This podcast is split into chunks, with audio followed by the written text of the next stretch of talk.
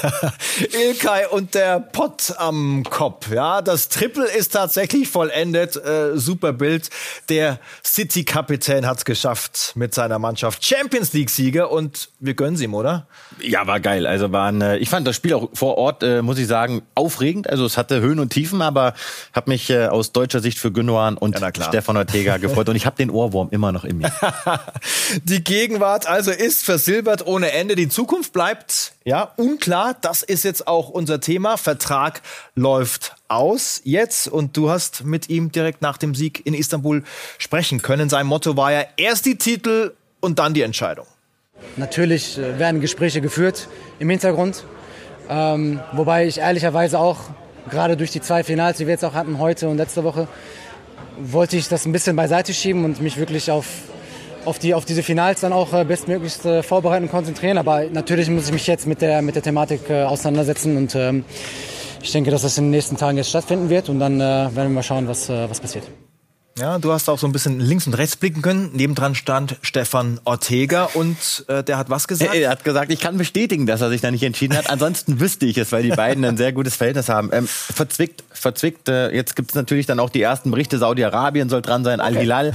Das werden wir öfter hören. Ähm, ich glaube ihm das noch nicht so ganz. Ich glaube schon, er weiß, wo es wo es hingeht. Äh, ich persönlich kann mir nicht vorstellen, dass er bei City bleibt. Er würde am Höhepunkt seiner City-Karriere gehen. Ähm, er ist äh, einer der, der Garanten gewesen dieses Triples. Schauen wir mal. Aber es kommt wirklich sehr wenig raus. Das müssen wir an der Stelle ehrlichweise sagen. Wir bleiben dran an dieser Geschichte, natürlich auch bei skysport.de, schauen Sie da gerne mal rein. Ähm, ist so ein bisschen äh, der Großmodus, ne? In Deutschland sehr unter dem Radar, aber unfassbar erfolgreich im Ausland. Äh, ist das vergleichbar aus deiner Sicht? Absolut. Äh, und auch das hat Stefan Ortega gesagt, weil der hat die Diskussion auch angeregt, hat gesagt, äh, der wird in Deutschland völlig unterschätzt. Und das merkt man auch, wenn man im Ausland ist, auch wenn man Gündogan jetzt verfolgt hat, was der für einen Stellenwert hat, für eine Gewichtung in dieser Truppe. Das ist Wahnsinn. Und ich bin sehr gespannt, ob er jetzt beim Transfer-Update zuschaut oder beim Länderspiel. Äh, heute zeigt sich, ob Fußball Deutschland mehr Bock hat auf das TU. okay, wir geben alles. Und der Name Stefan Ortega ist schon gefallen. Glückwunsch zum Champions League-Titel. Vergangene Saison abgestiegen aus der Bundesliga mit Bielefeld. So schnell kann es gehen. Ähm, das klingt sehr märchenhaft. Da hast du auch nochmal nachgefragt. Bleiben Sie bei City? Ja, ich gehe davon aus. Also, wir haben uns jetzt gerade erst eingelebt. Ähm, das hat alles ein bisschen gedauert. Und äh, ich muss sagen, es ist schon ganz schön hier. Sicherlich einer der Wechsel des vergangenen Jahres. Hat niemand mitgerechnet. Zweimal in der Champions League gespielt, dreimal in der Premier League und sechsmal im FA Cup. Und deshalb habe ich ihm die Frage gestellt, weil Ihr wisst, Leverkusen sucht vielleicht eine Eins, Leipzig sucht noch auf der Position, eventuell, da kann noch was passieren in Deutschland. Aber ich gehe davon aus, Ortega wird bleiben, weil ich glaube, er wird auch noch mehr Spiele im kommenden Jahr bekommen. Pep hat ihn auf jeden Fall auf dem Radar für noch mehr. Also City ist angekommen im Fußball Olymp Champions League Sieger und jetzt auch vorbeigezogen an Real Madrid, was die wertvollsten Clubs angeht. Erster City, zweiter Real, die beiden über vier Milliarden Euro wert an fünfter Stelle die Bayern. Also der Unternehmenswert ist nach wie vor sehr, sehr hoch und nochmal gestiegen. Und jetzt?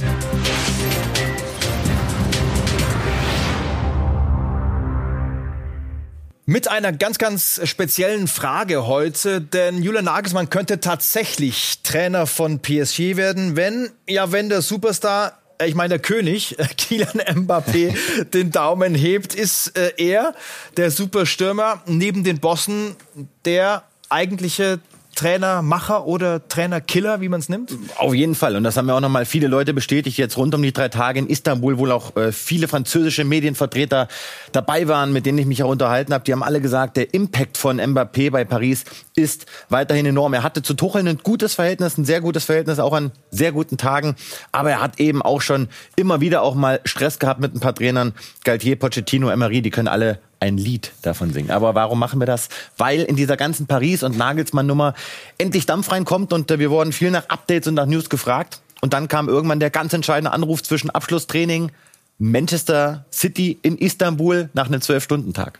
Ja, Du hast alles im Blick gehabt und hast Folgendes rausgefunden. Der ist tatsächlich in der Spur bei PSG. Der ist richtig in der Spur. Und jetzt gab es ein paar Leute, die gesagt haben, oh, ist ja alles klar. Nein, auf dem deutschen Markt gibt es quasi zu Nagelsmann noch keine Infos. Deswegen freue ich mich umso mehr, die hier präsentieren zu können. Denn der Paris-Wechsel von Nagelsmann ist absolut möglich. Und ich bewerte das auch anders als das Tottenham-Gebaren. Neapel, da war eh nichts dran. Chelsea, das habt ihr alle mitbekommen. Aber es ist verhältnismäßig ruhig um diesen ganzen Paris-Wechsel, der im Raum steht. Aber wir hören definitiv und haben es bestätigt bekommen. Es gab Treffen, es gab Gespräche mit Paris. Nagelsmann ist da voll auf dem Tablett und Kela Ifi, der Paris-Boss, der noch mehr zu entscheiden hat, natürlich als Mbappé, hat so. intern den Daumen gehoben und hat gesagt, ja, ich kann mir diesen Nagelsmann sehr, sehr gut bei Paris als neuen Trainer vorstellen. Das ist noch nicht so weit, dass das jetzt final ist. Mhm. Da wird es noch ein paar Runden geben. Fakt ist, die Bayern haben noch kein Angebot und wollen Kohle. 10 bis 15 Millionen Euro. Also Wunsch das eine, äh, Fitting, das berühmte, das andere. In diesem Fall könnte es, äh, wie wir herausgefunden haben mit den Kollegen von Create Football, wirklich gut passen. Ja, weil er ist nicht festgelegt auf Dreier-, Viererkette. Er steht auf äh, spielstarke Innenverteidiger. Da soll ja noch ein bisschen was passieren bei Paris. Create Football sagt auch Ugarte Verratti, Vitinha Ruiz, allesamt Spieler, die zu ihm passen könnten. Und äh, sie sagen auch deshalb ein guter Fit Nagelsmann im PSG. Das kann auch deshalb passen, weil Nagelsmann steht ja auf Umschaltmomente, obwohl er auch diese nicht immer diese Dominanzphasen hat. Und äh, er ist keiner, der jetzt auf das unmittelbare Pressing setzt. Und das Spielermaterial aktuell bei Paris, das ist auch nicht auf das unmittelbare Pressingspiel ausgelegt. Deswegen kann das sehr gut passen. Und du hast natürlich mit Ramos und mit Messi zwei sehr meinungsstarke Alpha-Tiere nicht mehr im Kader. Also ich persönlich glaube auch, völlig subjektiv und objektiv, subjektiv nehme ich das Subjektive mit rein, weil ich würde mich freuen, dass das gut passen könnte. So passt es. Äh, Sprache auch immer ein ganz wichtiger Aspekt und da könnte ja Thierry Horry eine Rolle spielen als möglicher Co-Trainer. Der sagt aber, viele Leute reden über mich, obwohl ich mit niemandem gesprochen habe, mit absolut niemandem, betont er. Aber wir werden uns zusammensetzen und sprechen müssen. Also, er meint die Clubbosse. Vielleicht gibt es eine Möglichkeit. Wäre Wahnsinn, wenn Ori der Co-Trainer von Nagelsmann wird. Da haben wir keine eigenen Infos zu. Fakt ist, dass sich das Co-Trainer-Team von Nagelsmann aufgelöst hat und äh, er sich ein neues zusammenstellen muss. Und der König, Mbappé, hat sich währenddessen den äh, Tenniskönig angeguckt, äh, Novak Djokovic. Und zwar beim French Open Finale in Paris mit Zlatan Ibrahimovic zusammen. Schönes Bild da auf der Tribüne. Der Tennisstar übrigens aus Serbien hat sich auch bedankt bei den ganzen Stars, die da im Stadion waren. Also das gefällt ihm immer ganz gut. Und dann natürlich die Frage, wie es mit seiner Zukunft weitergeht. Real ist da immer wieder in der Spur bei Mbappé. Und jetzt aufpassen, ganz kurzer Schnipsel, denn Florentino Perez, der Realpräsident, der antwortet sogar auf die Passantenfragen auf der Straße. Florentino.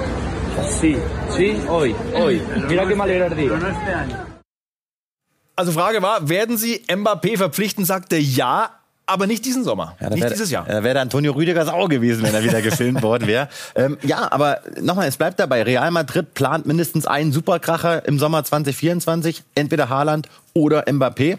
Und äh, das wäre natürlich schon Wahnsinn, wenn Real Mbappé wirklich durchdrücken würde im Sommer 24. Ich halte auch Mbappé für realistischer als Erling Haaland. Und dann sehen wir mindestens ein Jahr Julian Nagelsmann mit Mbappé, ne? Um die Frage nochmal vom Anfang das zu Das wäre fantastisch. Der könnte das schon machen.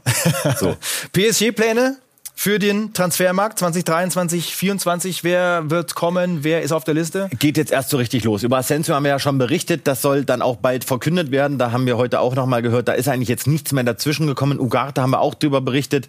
Der soll von Sporting Lissabon kommen. Beide bei Mendes äh, unter Vertrag in der Agentur.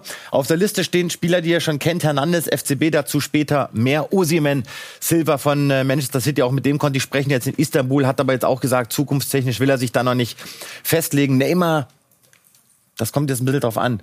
Wüste, Barcelona halte ich für unrealistisch, aber ich denke auch, der wird bei Barcelona bleiben. Übrigens auch kein Pressingspieler, deswegen passt er auch eigentlich gut zu Nagelsmann. Skriniar, das ist eigentlich schon fix gewesen, ablösefreier Wechsel, aber noch nicht verkündet. Das also Einblick in den PSG-Kosmos. Und wenn wir da Hernandez FCB lesen, dann werden viele Bayern-Fans jetzt äh, aufpassen müssen. Da steht der nächste Showdown an für die Bosse Hoeneß und Rummenigge. Wann wird da eine Entscheidung fallen? Müssen sie Gas geben? Ich weiß noch nicht, ob morgen final eine äh, fallen wird. Fakt ist, morgen kommt es zu einem Mini-Showdown an der Sebener Straße. Nach unseren Infos ein Treffen morgen geplant zwischen Hernandez, der auch vor Ort sein soll, mit den Bayern-Bossen. Morgen steht da ein weiteres Meeting an. Jetzt am Wochenende ist da relativ wenig passiert. Karl-Heinz Rummenigge war ja auch in Istanbul vor Ort, ist mit mir auch hingeflogen in die türkische Hauptstadt.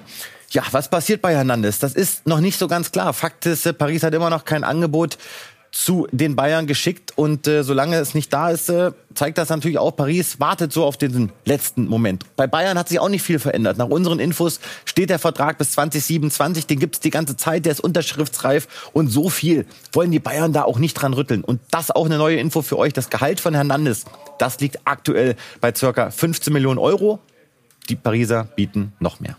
Eine mögliche Alternative für die Defensive ist ja Joschko Guardiol aus Leipzig für die Bayern, aber der wäre auch ein Monster-Investment, muss man sagen. Ja, natürlich deshalb interessant, weil er ein Linksfuß ist. Und äh, das gibt's eben nicht so oft auf diesem Qualitätslevel. Endika ist auch einer, aber an dem hatten die Bayern äh, gar kein Interesse. Die Bayern haben die Situation von Guardiol natürlich im Blick. Sie haben sich auch erkundigt, sie wissen über die Vertragsmodalitäten Bescheid und auch sie sind darüber informiert, dass eben Guardiol 24 diese Ausstiegsklausel hat im Bereich der 110 Millionen Euro. Ich glaube trotzdem, äh, ihn wird's nach England ziehen. City ist dran, das haben wir auch schon mehrfach berichtet und ja, die Engländer wären dann sicherlich bereit, auch in diesem Sommer 80, 90, 100 Millionen Euro zu zahlen wenn er überhaupt für das Geld jetzt schon gehen darf. Also Bayern dürfte deshalb nicht heiß werden, weil er einfach viel, viel, viel zu teuer ist. Relativ unwahrscheinlich diese Geschichte. Die Bayern-Bosse sind gefordert. Hoeneß und Rummenigge haben übernommen und müssen natürlich diese Transferperiode gut hinkriegen und einen guten Sportvorstand für die Zukunft suchen. Ich hatte gestern in Rottach-Egern die Möglichkeit, mit Uli Hoeneß zu sprechen. Da hat mir in aller Ruhe Auskunft gegeben. Wir sind da im Zeitplan, wir haben ein paar Ideen, aber die lassen sich nicht von heute auf morgen realisieren. Und Karl-Heinz und ich haben versprochen, dass wir so lange da helfen, bis wir die Positionen, die bis zu besetzen sind, auch besetzt haben. Sie hatten ja in der Süddeutschen zuletzt gesagt, dass der Name Eberl rumschwirrt, gerüchteweise. Das ist ganz normal, ist auch kein Wunder. Äh, Sie schätzen ihn sehr. Ähm, ist er auch zu kriegen? An dieser Einschätzung kann ich leider, hat sich nichts geändert.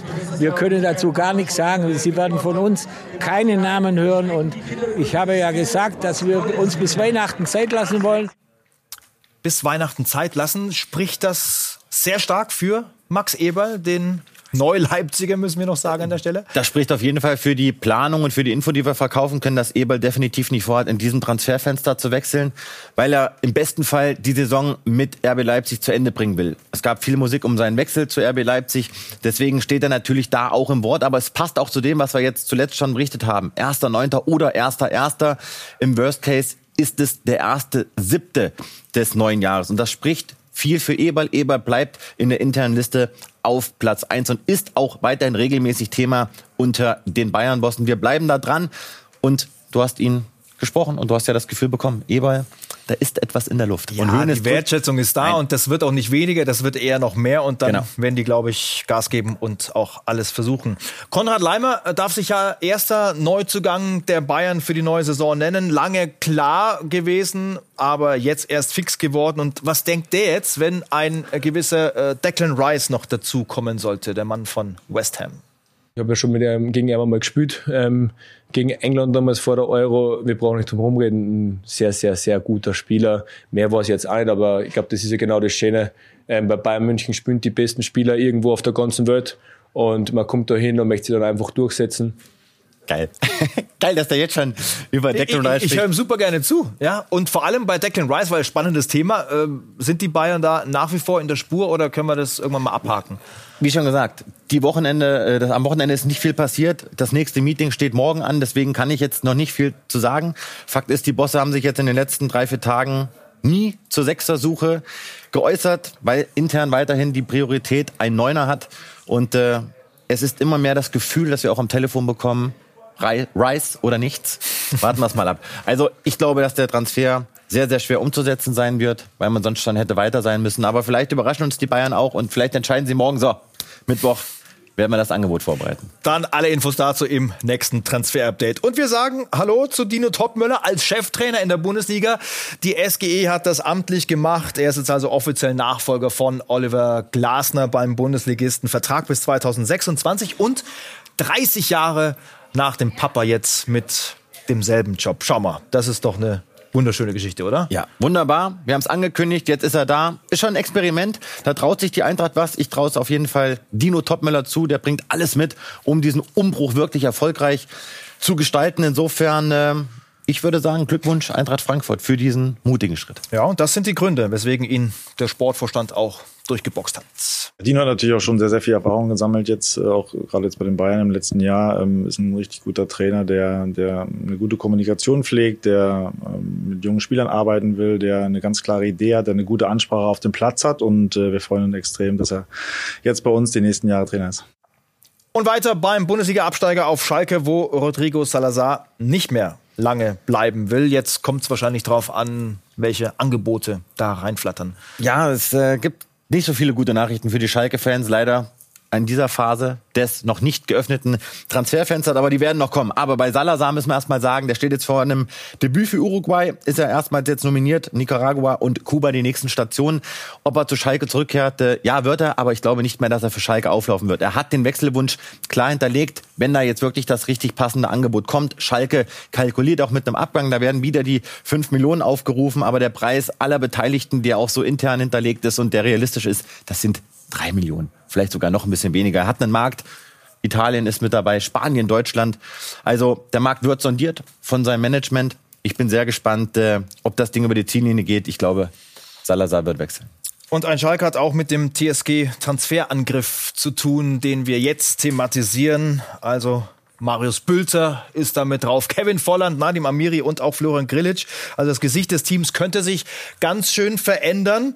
Bei uns schon gehört Bülters Interesse dahin zu gehen und das Interesse der TSG. Wie geht's da weiter in der Geschichte? Hätten fast alle Schalker-Trikots eben äh, sein können. Ja, am Freitag ebenso reingekommen, äh, als ich noch in Istanbul war, die Exklusivnachricht, dass es äh, sehr, sehr weit ist mit Marius Bülter und der TSG Hoffenheim. Und gestern Abend haben wir ein nachgelegt, denn es gibt tatsächlich die mündliche Einigung Einigung zwischen der TSG und Bülter. Bülter hat gesagt, Jo, Hoffenheim, das will ich machen, denn in den Gesprächen wurde er überzeugt, Rosen pusht, Matarazzo pusht, die wollen ihn unbedingt verpflichten, nicht nur als Qualitätsspieler, sondern sie wollen auch seine Mentalität in den Kader holen, wollen ihn sofort als Führungsspieler reinbauen in diese Mannschaft. Er bekommt mindestens einen Dreijahresvertrag. Natürlich lohnt sich das auch finanziell für Bülter. Da müssen wir nicht um den heißen Brei reden. Bei Hoffenheim kannst du schon einen guten Euro verdienen. Und ich glaube, das muss man ihm auch nachsehen. Schalke ruft fünf Millionen auf. Mhm. Das ist aber nach unserer Recherche sehr, sehr unrealistisch. Und äh, unser Schalke-Reporter Dirk Große-Schlamann,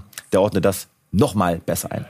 Schalke 04 muss nicht verkaufen. Und das ist der große Unterschied im Vergleich zum Abstieg von vor zwei Jahren. Die Mannschaft ist durchfinanziert.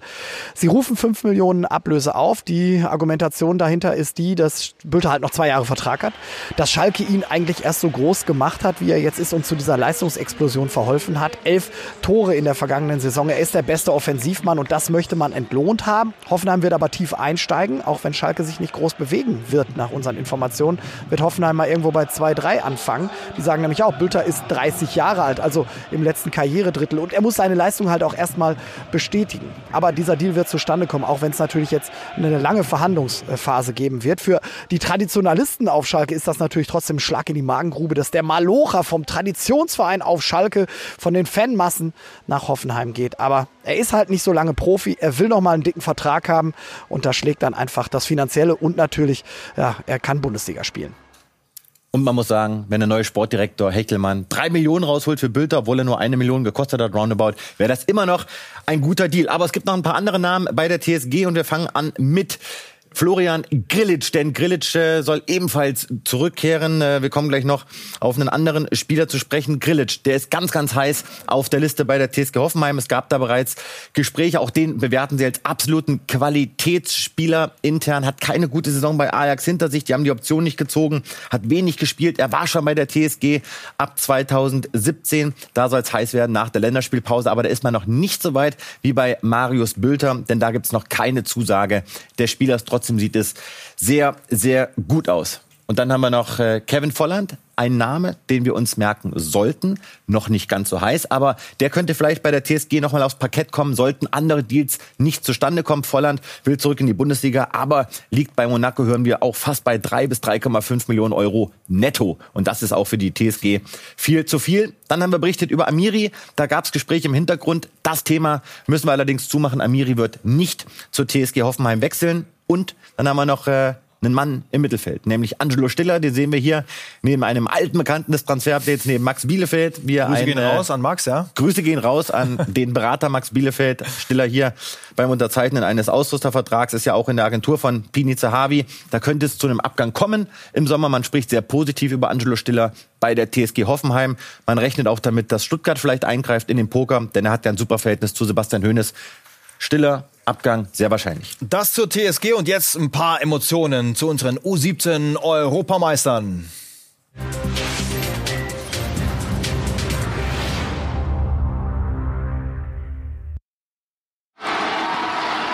Er gilt als das Top-Talent im deutschen 2006er Jahrgang. Und jetzt könnte er zum Europameistermacher werden. Asan Uet Draogo. Deutschland ist Europameister.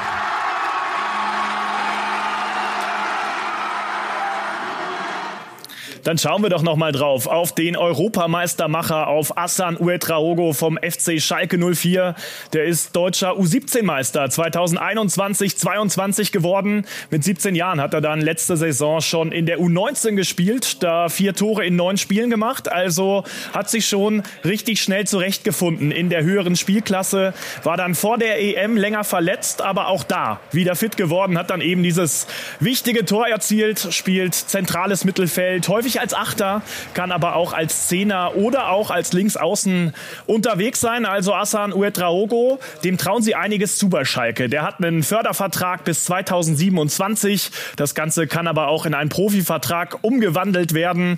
Und ich habe es in dem EM-Finale gesehen. Die Ruhe und die Ballkontrolle unter Gegnerdruck, die sind schon wirklich außergewöhnlich für einen Spieler in seinem Alter. Und das Ganze sieht schon ziemlich ästhetisch aus, wenn der so unterwegs ist mit 1,92 Meter und Matthias Schober, der ist Leiter der Knappenschmiede. Der fasst das Ganze so zusammen, der sagt, Assan bringt unheimlich viel mit, um im Profifußball erfolgreich zu sein. Er ist groß, dynamisch, technisch versiert und mit einer hohen Spielintelligenz ausgestattet. Körperlich muss er sicherlich noch zulegen, das ist aber ganz normal in seinem Alter. Und gleich zurück mit etwas Gladbach. Domino, wann fällt der erste Stein, ist dann die entscheidende Frage. Welche Namen da beteiligt sind, erzählen wir gleich.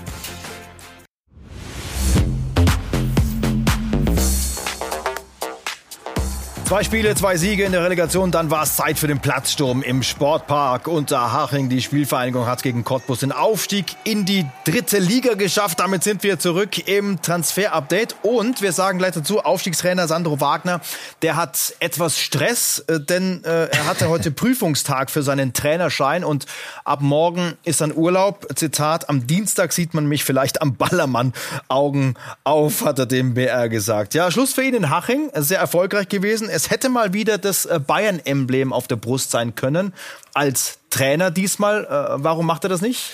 Ja, weil er andere Ziele hat, andere Pläne. Ähm, er hätte zum Campus wechseln können als Trainer der U19. Auch Liefering war dran, aber das will er und wird er auch nicht machen. Also er tendiert tatsächlich zu einem Jahr Auszeit, will viel hospitieren im Inland und im Ausland. Aber äh, wir merken uns Sandro Wagner. Also da steht, äh, glaube ich, eine, sehr, sehr große Trainerkarriere bevor. Und der Höhepunkt ist natürlich jetzt der Aufstieg mit der Spielvereinigung Unterhaching. Muss aber jetzt erstmal noch ein bisschen was tun für den Trainerschein. Ich bin trotzdem gespannt, wo Sandro Wagner landet. Ja, unterm Ballermann ist es auch sehr anstrengend erstmal. Also das erstmal überstehen. Glückwunsch zum Aufstieg und dann spielen wir Gladbach Domino. Drei Namen im Spiel und wir erklären, was gemeint ist und starten bei Manu Kone. Ja, wunderbare Grafik, äh, da gab's Gerüchte bei Manu Kone. Mit dem müssen wir anfangen, denn mit dem hängt ganz, ganz viel zusammen bei Borussia Mönchengladbach. Ihr wisst Bescheid, Gladbach jetzt finanziell nicht auf Rosen gebettet, deswegen ist Kone ein Abgangskandidat. Sie wollen ihn verkaufen, sie wollen 30 Millionen plus haben, aber das Problem, es gibt doch keine konkreten Angebote. Natürlich wird er angeboten von seinem Management. Es hieß, Liverpool, das sei sehr weit. Nach unseren Infos ist das mit Liverpool nicht heiß. Er steht dort auf einer Shortlist, aber ich höre, dass er dort nicht das Top-Transferziel ist. Liverpool geht noch auf ein, zwei andere zentrale Mittelfeldspieler, was jetzt aber nicht heißen soll, dass Kone nicht verkauft wird. Aber Kone und Klopp mal erstmal nicht heiß. So, Kone Abgangskandidat. Ein anderer, der ein Abgangskandidat werden könnte, das ist Florian Neuhaus. Vertrag bis 24. Aktuelle Tendenz, er keine Verlängerung. Ich bin jetzt mal gespannt, wie sich das dann in den nächsten Tagen und Wochen gestaltet. Nur klar ist auch, wenn er sich wirklich committen sollte und sagt, ich verlängere nicht, dann wird Gladbach sicherlich ein Interesse daran haben, Neuhaus schon in diesem Sommer zu verkaufen, weil sie können ihn sich nicht, äh, können es sich nicht leisten, ihn ablösefrei zu verlieren. Und jetzt kommen wir zum alles entscheidenden Mann, nämlich zu Fabian Rieder. Was für ein Spieler, erinnert mich von der Mentalität her so ein bisschen an Josua Kimmich, auch verbissen ohne Ende. Und Rieder kommt bei der Borussia sofort aufs Parkett und wird sehr, sehr heiß, wenn sie zum Beispiel Kone oder Neuhaus verkaufen. Denn sie brauchen Kohle für Rieder. Der will unbedingt in die Bundesliga. Wir wissen definitiv, Gladbach ist dran und die Borussia ist für Rieder auf jeden Fall eine sehr, sehr heiße Option. Denn Seoane, der hat ihn zum Profi gemacht. Er wird aber teuer. Er kostet 10 bis 12 oder vielleicht sogar 13 Millionen plus Boni. Das wird auf jeden Fall einiges kosten und der passt einfach rein als Box-to-Box-Spieler. Diesen Spielertypen hat Gladbach nicht. Der ist wahnsinnig spielstark, hat ein gutes Zweikampfverhalten, hat eine sehr, sehr hohe Arbeitsrate. Der bringt wirklich alles mit, um Gladbach enorm zu verstärken und eben Julian Weigel sehr, sehr gut zu ergänzen. Es gibt aber noch keine Einigungen mit Gladbach. Jetzt machen wir weiter mit Diego Demet, denn da hat sich ganz frisch was getan. Er kommt nach Deutschland. Genau. Es gibt eine mündliche Einigung, hören wir und haben wir auch bestätigt bekommen mit Hertha, denn Demme hat klar gesagt, ich will zu Hertha, ich möchte das machen, ich verzichte auf viel Gehalt und er soll einen Dreijahresvertrag bekommen. Heißt aber noch nicht, dass der Transfer über die Ziellinie geht, denn Hertha muss sich mit Neapel einigen. Da geht es jetzt um die Ablösesumme. Wenn die sehr, sehr, sehr, sehr, sehr, sehr, sehr, sehr gering ist, dann klappt das. Die Hertha muss sparen. Aber ich glaube schon, Demme, das kann was werden.